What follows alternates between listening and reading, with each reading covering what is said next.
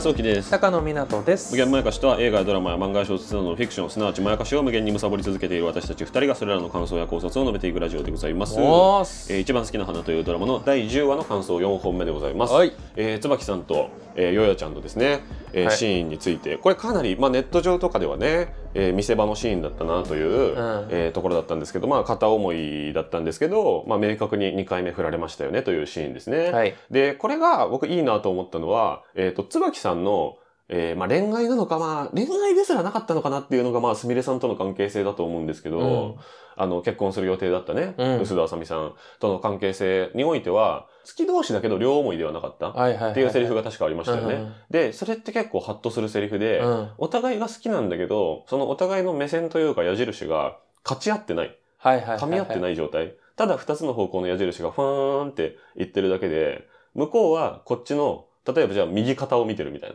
な。で、こっちは向こうの左肩が好きみたいな状態で目合ってるわけじゃないみたいなことだと思うんですよ。例えばね。なんとなくわかる。ね。で、それが、松椿さんの一個前の恋というか、うん。結婚ですよと。うん。で、よよちゃんから椿さんへの恋っていうのは、すみれさんが過去にやったようなアプローチに近いようなことをやったんだけど、うん。すみれさんとの関係があったし、っていう歴史がある今椿さんになってるから、そうだねよよちゃんの恋は、ちょっとバグっちゃって、はいうまくいかなかったと。はい。で、そこにはよよちゃんのちょっと攻撃性みたいなものもあり、はい。アグレッシブすぎる感じ？はいっ。ていうのが、この子恋愛に積極的な子じゃんっていう話になって、はい。相良みたいなやつが寄ってくる。その、はい全く恋愛に興味ない子じゃんってとは思われてない子だってことだと思うんですよ。はいはいはっていうのも含めて、よよちゃんのこれまでのこともすごい納得いった部分があるんですよい。ね。はい。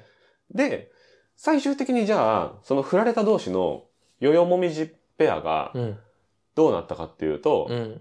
そのお互いのことをお互いで必要としてる関係になったので、うん。その恋愛という意味の好き同士ではないけど、うん。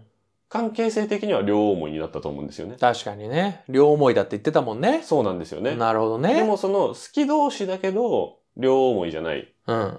ていうことで言うと、ベン図で言うと、えっと、好き同士の方ベが、ベンズ？ん？あの、数学、あの、うん？あ、じゃあ、ゆくえちゃんになります。うん僕、僕、僕、数一数 A を捨てた男。数一、数一捨ててるとベン図も無理だな。ベン図は数一なんだよな、確か。僕僕、数 A で4点を取ったそ男。う。じゃあ、円錐から行くと、円錐か、はい。いやはい。無理、円錐は。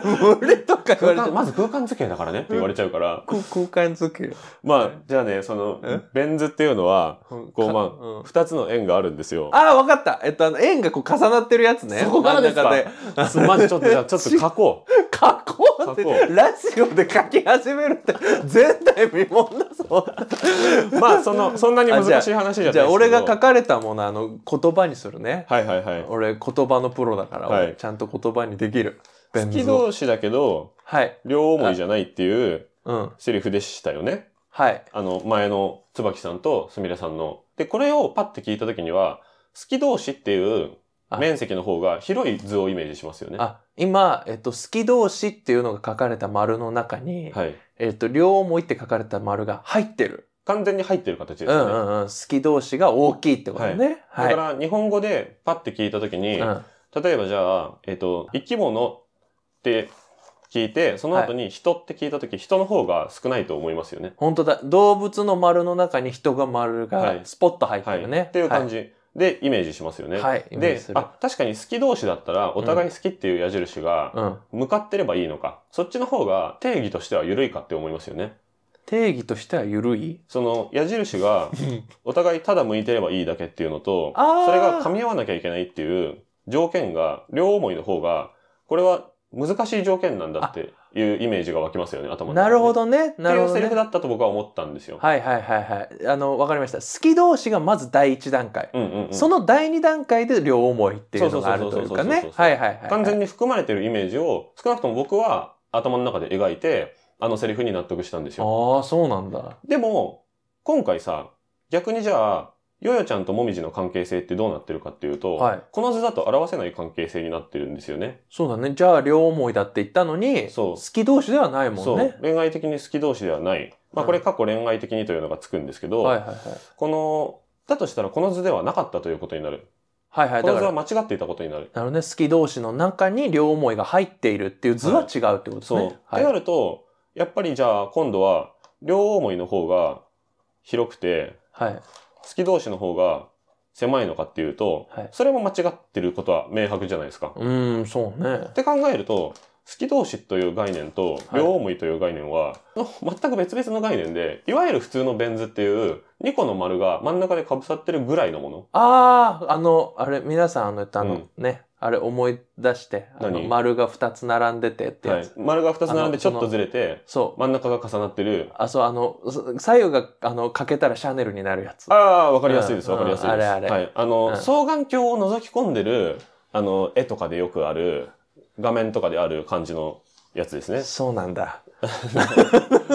まあまあ、えっと、はい好き同士っていう丸があって、はいはいえっと、両思いという丸が、じゃあまあ同じぐらいの大きさの円を描いてもらって、はいはいはい真ん中をちょっとひし形っていうかね、ラグビーボール型みたいな感じではいはいはいはい被せる、いわゆるよく見るタイプのベン図、一番よく見るベン図ですね。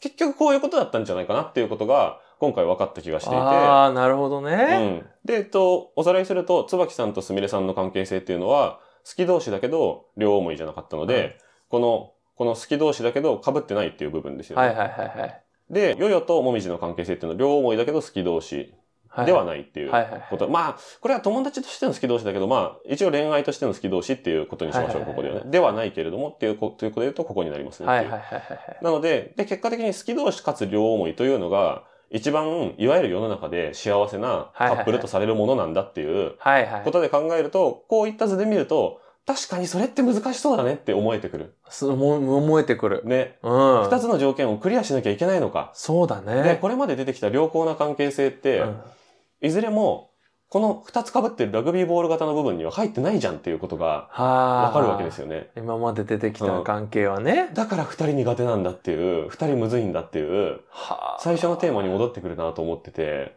はあ。これって僕が考えすぎではないと思っててう、ん。なんか、両思いっていう言葉で、ちゃんとこう、待ち針でピン止めしてくれてる状態になったわけじゃないですか。そのすみれさんとの関係性のところで、気になるセリフになってたわけじゃないですか。ああ、その時のセリフはい。がね。両思い好き同士っていうう、わ、かる気もするけど、この解釈でいいのかって視聴者みんなが思ってる状態のままペンディングにされて、うん。はいプラス7話ぐらい経った今なわけですよ、多分。はい。そこでわざわざ両思いっていうセリフが明らかに恋愛じゃないっていう関係性の二人の中で再び出てきたっていう。はははは。ここで待ち針刺しといたところをまた使いますよってこう出てきた感じみたいなああ、はははことで言うとかなり意識的なのかなと思ってて、はは。はあ。そういうところに、やっぱり前回も、前回、前々回、えっと、円錐の話とかさ、うん。いろいろしましたけど、うんで、その理系文系っていうのをこう、まあ、言葉の表現で分けてるだけですからね。これうん理系文系で、本当に進路が理系だとか文系だとかそういう話じゃないですからね。うんその言葉のテレビドラマの中では、あんまり使われてこなかったぐらいのレベルの、ちょっとだけ数学的な思考みたいなうん。ことが、ジャブじゃなくて、作品を貫くテーマとして出てきてるなっていうのを今回すごい思って、おそれがしかもみんなが好きな、てかまあ多くのテレビドラマを見る人が好きな、なんか両思い、片思いとか、付き合っちゃえよ、告っちゃえよ、みたいなワードにちゃんと絡められてるところも含めて、ああ、すげえね。俺はあの、えっと、X とか Y とか出てくると、いうん。すごい混乱しちゃうんだけど、うん。X の代わりに好き同士があって、うんうんうん。Y の代わりに両思いっていうのがあったりすると、ちょっとわかる気がする。ああ、そうだよね。そうだよね。だから僕は今結構ややこしく難しく説明しちゃったけど、うんこの感覚自体はもう別に全員の頭の中に入ってると思うんですよ。うん。ちょっとわかんないけど。そうかな？いや、でも、でもあのね、あなたの言ってることは的外れではないと思う。あーよかったのやっぱ、産方さん自身に会った時も言ってたけど、うんいや、私脚本はか計算だと思ってるからって言って。ああ、そうだよいや、ね。マジでそうだと思うよって。だからこれちょっと難しいけど、なんか、うんサムネとかに足すか。どうしようかな。いやまあでも。いやいや、でもわかるよ。はいはい。あの、なんかその、それ、それぞれが、はい。その、こう、好き同士っていうことと両思い。だからなんかね、あの、うん。そこら辺も数学的だと思うのは、言葉の意味をね、一回解体して再解釈してる感じもするんだよね。ねそ、の、両思いって言った瞬間に、うん。それは恋愛であって、うん。みたいな、え、じゃあ、あの、ずっと一緒にいられるってことであって、みたいな、うんうんうん。両思いっていう言葉っていろんな言葉がベタベタくっついて、うんうんうん。その意味とかがベタベタくっついちゃって、なんかあの、違うものになっちゃう時もあると思うんだけど、このドラマってその10話通して、え、両思いっていうことはう、ん。本当にそういうことかみたいな、その、好き同士っていうことと両思いの差ってなんだみたいなこととか、うん。そのなんかこう、恋愛において使われるうん。その言葉うん。っていうのをうん。一回解体して再解釈して、その上でそれは友達関係にも使えるのではないかっていうことだったり、マジマジでそう。うん、で、恋愛においてはう、ん。そんなに神格化していい言葉ではないのではないかっていう、うん。うんうん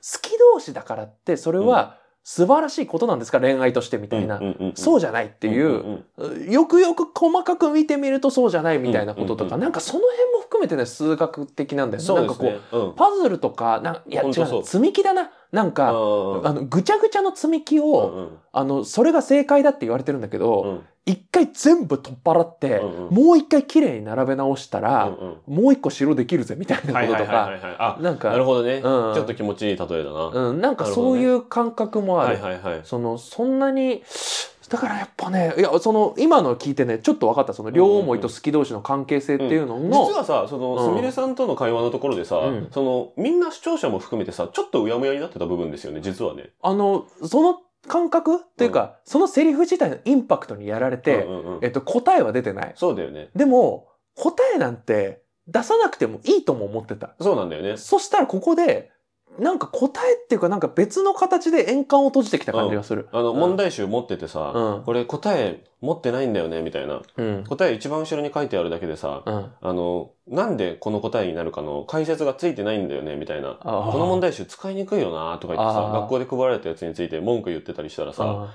え、別冊回答最初に配られたじゃんとか言って、え、あ、え、あ、あ、あ、とか言ってロッカーの一番後ろのところにあって、あ、え、みんなそれ使ってやってるよとか言って、ああみたいなね。そういう感じですよね。そうかもしれない。うそうだそうだちゃんと、ちゃんと勉強してないから、伝った声が届いてないじゃん。バレた？バレた。ちゃんと勉強してないってこと。そうちゃんと勉強してないで言うと、その、伝わらないあるあるかもしれないですけど、えうん。その数学の証明をするときに、うん。一番最初に何をやるかって知ってますか？ええ問題をよく例えばじあ、ゃあ、えっ、と、ゆくえちゃんときこちゃんが解いてた、あの、角度の問題とかありますけど、ああいうのをやるときに、まあちょっとややこしい、うん。だいぶ何十行もかかりそうな証明、3行とかでできるときはやんなくていいんですけど、あ何十行もかかる証明で最初にやるときって何やるか知ってますか？え？とね、何定義何を作ることなんですよ、まず。定義を作る？はい。これからこういう。会話をしていって、こういう流れで証明をしていくので、あまず、あ、最初にはまず何々を証明していきますっていうのを最初に書かなきゃいけないんですけあ。ど、そのそ次に角度 ABC をシータと名付けるみたいな。シータ1とする、シータ2とするみたいな、自分がこれから説明していくことに沿った定義づけをするんですよ、最初に。ああ、だから、あの、それの名前をつけてあげるみたいな。そうそうそう。まあだから契約書とかで、あのこれ今後は高野湊をこうとするみたいな。大島康之をオツとするみたいなのあるじゃないですか。あるあるある。その後に全部その書き直してるとめんどくさいから、テンプレでコピペできるように、こうはオツに対してみたいになっていくやつあるじゃないですか。ああ、あるある。あれみたいなことを最初にやるんですよ。はあ、はあはあはあ、あと、だからあはい論文の最初もそう？ああ、そうです、そうです、そうです。近いよね全部そこの論文は、これを証明するものですって、はい最初書かなきゃいけないじゃん。はいこ公害だっけ、う。はいはいはい。あれ。ああいうことか。はいはいはいはいあそうそうそあ、なるほどね。う。で、その公害の中で、うん。だいたい、こう、今後めっちゃ使っていくけど、ああ、はいはい。省略する言葉とかもあるんでとか、はいはい独特な使い方をするニュアンスの言葉とかもあるんで、みたいなことは最初に全部説明しなきゃいけないんですよ。はいはいはいはいっ。ていうのって、こう定義の解体と再構成だから、それ。も結構なんていうのかな、ちゃんと、ちゃんと勉強の思考なんだよなって感じですね。理系とかっていうよりかは。ああ、なるほどね。そうそうそう。それはすごいわかりやすいし、で、やっぱ何を証明したいかっていうと、名前のついてない関係性って存在していいよねっていうことを証明したいドラマだと思うから、だから今回で言うと、キコちゃんとホズミくんとかって、こっからいい感じになってくんちゃうんとか、あ思っちゃったりするドラマ脳って多分あると思うんですけあ。ど、あそれを、いや、ないというパターンを、じゃあ今から、プラス10歳上のお兄さんお姉さんで証明しますからね、みたいな。ああ。ヨーヨーもみじ、は、お互いでお互いを慰め合わないけれども、死にたくなったら電話する関係性というのを作りました。どうですか？っていうね。その、なんていうのかな。ああ、でもなんかちょっと分かってきたな。なんかこう、あその、あのね やっと伝わってきた。いや、なんとなく分かってきた。あの、そのドラマそのものうがん。途中式なんだよ。そうそうそうそうそうそう。あ、そうそう、そういうこと。そういう、うんあそれ言ってなかった俺。そのものがね。はいはいはいはい。、で、うん。答えっていうのは、うん。多分、うん作中では明確には、うん。えーっと、あの、セリフにしたりは多分してないんだよ。うん。浮かび上がるものなんだよ。うんうんうんうんで、それをこっちが解釈するっていうんうんう作り方になってるうん気がする。うん。うん。その、すべてのこのドラマのうん、すべてを象徴するセリフですとか、うん。あと展開ですとかは、なんかやんないじゃん、あんま。そうね、そうね。なんか最後の最後うに、ん。気持ちいいっていうセリフうんうをんバシーンとかは、うん。実はあんまやらないってそうね、いう、そうね。その、やっぱさ、今回うんの途中式におけるものとしてはさ、やっぱその、ヨーヨーちゃんとうん椿さんの話と、うんその、もみじくんとう、んその、牛尾、ゆゆくえちゃんの 話。って呼んでる。ゆくえちゃんのこと牛尾って呼んでる。やばい、俺、み、み、みねこ、みねこの気持ちに。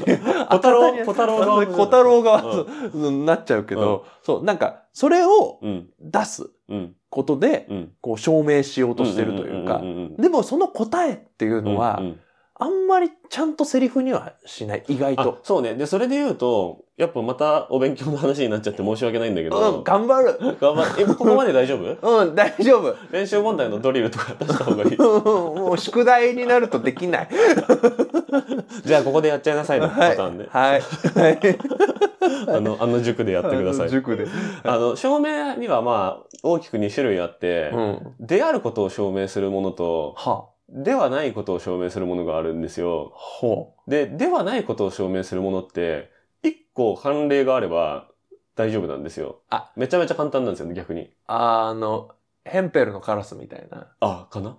俺違それわかんないえ、。白いカラスはいはいはいはいはい。みいたいなやつ。うん、うん。白いカラス、そう、カラスは黒いっていううんことを否定するためには、白いカラスを1羽持ってくれば OK ですっていうのが判例の証明で、うんで、それをやってると思うんですよね。ああ。で人それぞれであって証明できないことだから、はあ。人には人のこういう法則がありますっていう法則を一個一個、とは限りませんけどねっていう判例証明をめっちゃやってるみたいな感じなので、ああ。だか、ら、こうだとは言わないっていう、あっていう特徴もすごいあると思う。で、やっぱり、やっぱりこう、文系思想、文系思考とは言いたくはないけれどあ。も、こうだって言いたくなっちゃうけど、うん。うん。その科学って、科学的根拠があるって僕どういうことかっていうと、それを反証する可能性があるっていうか、ほ？それが覆る可能性があると思っていることが科学的だと思ってるんですよ。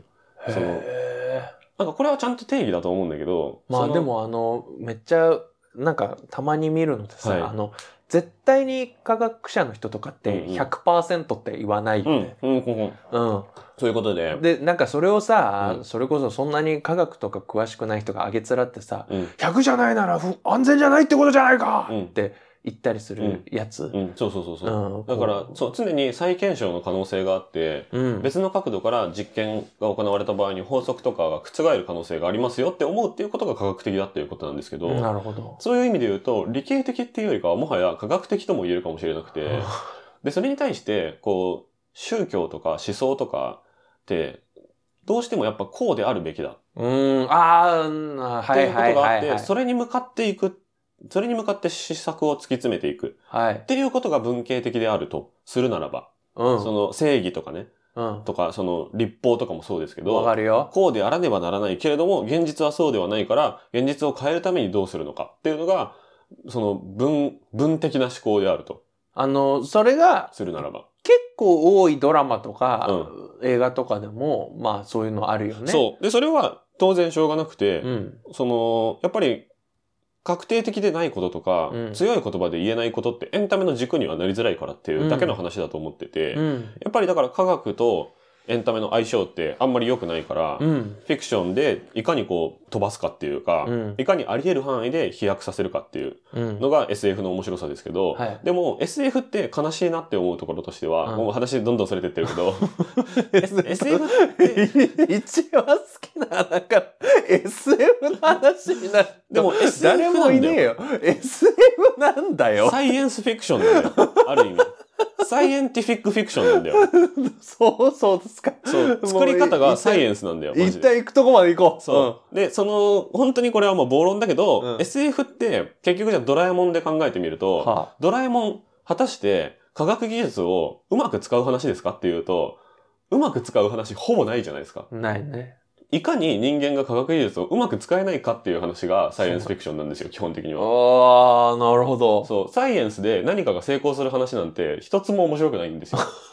おーいいね。面白いことバックトゥ。ザフューチャーとかでさえ科学技術を使った結果、大変なことになっちゃって、うん。人間って愚かだね、僕たちバカだったねっていう話じゃないですか。そうだわ。じゃないといけないんですよ、サイエンスフィクションって。ああ、いいね。だからダメなサイエンスフィクションは科学を信仰しすぎてるもの。はあ。で、いいサイエンスフィクションというか、基本的にサイエンスフィクションは科学を通して人間の愚かさを描くものなんですよね。はっていうことで言うと、僕のサイエンスフィクションの定義には、これは完全に当てはまっている。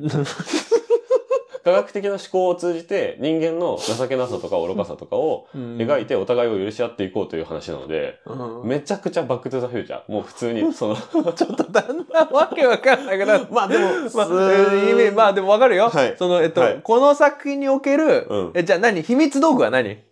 えーっと、LINE グループかな。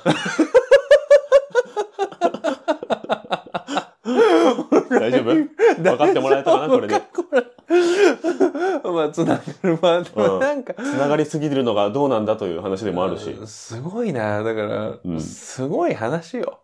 うんまあでもね、俺ね、うん産方さんが俺の今の話を聞いたら、まあそうかもねとは言ってくれる気はしている。あの、じゃあ、産方さんのご意見、ご感想お待ちしております。全然違います。意味わかんなかったです。って言われないと信じている。いや、でもなんかね、いややっぱり最後まで聞いたらちょっと分かったよ。うんやっぱうんうん。なんか、なん俺がさ、じゃあこの文系ゴリゴリ人間がさ、はい。あの、ちょっとまたバカみたいな例えするからさ、あの、その違ったら違うって言っていいけうんどさ、うんうん。これさ、全部数字にしてもこの話っていけそうな気しない？あ、そういうことです。だよねそう。いうことです。その全部を記号にしたり、うん。俺もさ、たまにそのキャラクターとかうのん。設定を作ったうりんするときにこう丸書いて、うん。えっと、名前とか書いて、あの、矢印つけたりするのよ。うんうんうんうんで、どれが誰に交換称するみたいなのってうんうん作るんだよね、うんうんうん相関図的に。うんそれってすごい俺は数学的だなって思うの。んんんどれがどれに影響して、どれがどれに影響するっていうのって、なんかそれをもっと複雑にして、うんうんキャラだけじゃないのよ。うん発言、うんセリフうんとかすらも、うん A とか B、うん X、Y にうん全部やっても、うん綺麗な式になるみたいなそうだね。感覚はちょっとわかる。うんで、これ、れを、例えばじゃあリメイクとかに向いてる作品だっていう感覚もあって、あ例えばじゃあこれを突然、ナイジェリアでリメイクしますみたいなあ、はいはい。風になった時に、うん。ゆくえちゃんを A 女、うん。えー、椿さんを B 男、うん。みたいな感じで、それぞれの人物をアルファベット化して、うん。で、俳優のイメージとかを一旦全部オミットして、うん。で、関係性の部分の相関図だけをナイジェリアのクリエイターに渡したら、結構近いものが作れると思うっていう。ああ、はいはいはいはい。意味ですはいはいはいはい。で、そこにナイジェリア特有のう言葉のあるあるとか、うんカルチャーのあるあるを、それぞれがもうとにかくふんだんに詰め込んでいただければ、うん。それなりにそっちの国バージョン作れますけどっていはいう強さをすごく感じるんですよ。わかるね。わかるよ。そう。うん。で、数式とかってやっぱ本当にそうだから。うんそういうことだよね外国の人の数学解いてる動画とかって100%わかるんですよ。そうか、そうか、そうか。そうだから数学の動画って、なんか、あの、全然 YouTube アルゴリズムに乗っかってなくても、そこそこ再生数回るっていう話があって。世界の数学マニアが言語関係なく見てるから、それそれぞれそれなりに伸びるっていう話があってはあ、そういうのにも通ずるものをちょっと感じるっていうはいはいはいはい話はい。ですね。ギで、でも多くの日え本の人が、日本の視聴者が楽しんでるのは、その後から肉付けしたあるあるの部分えなんですよね。はいはいはいはいはい。だから、骨組みの部分に関して喋るっていうのは、ちょっと野暮な語り口であるっていうのも自覚してるし、うん。そこまで骨見せちゃうと、それはも楽しんでなくない？っていう意見もあるのはわかるんだけど、俺は、それが楽しい。骨フェチなんでしょ？そうかもしれない。うんこう肉剥いで、あ、こんな骨格になってるんだっていう。そうだね。いや、俺もその喜びはあるから、うんうんうん。あの、そ、そこ、それそのものに喜びがあるのよ。うんうん。こんな綺麗な骨なのっていう。その喜び立体的なね。そうそうそうそう。化石で平面なべしゃんこになったやつが出てくるよりも 3D の形のまま出土するっていうのがすごいいいとかね。いいとかね。だから、他に、うん。骨がそんなに綺麗じゃないけど、うん肉が魅力的なやつについてこんなことはしない。そういうことだよね。うんうんそうそうそう。別にそれ、それこそ野暮じゃん。そういうことです。でもこれは、いや、これ、真髄は骨にこそあるのではないかそういうことです。っていう気がしたからこんなことをしました。はい。ちょっと次肉の話しますよ。いやー、すごいな、ひこれ。き肉の話しました。ひき肉です。はい。お、お、おい助けろよ俺、助けろよ俺、あれ、あれを、あれには関わらないことをしてるんだよね。助けてくれまず今一番不安定不安だと思うあったかいもの食べてください。高いものください肉、骨、骨、肉ですから。次はさすがに、はいすいません、ゴミ箱の話とかしますから。はいはい、よろしくお願いします。はい続きます。以上、島井壮樹でした。高野湊でしたありがとうございましたありがとうございました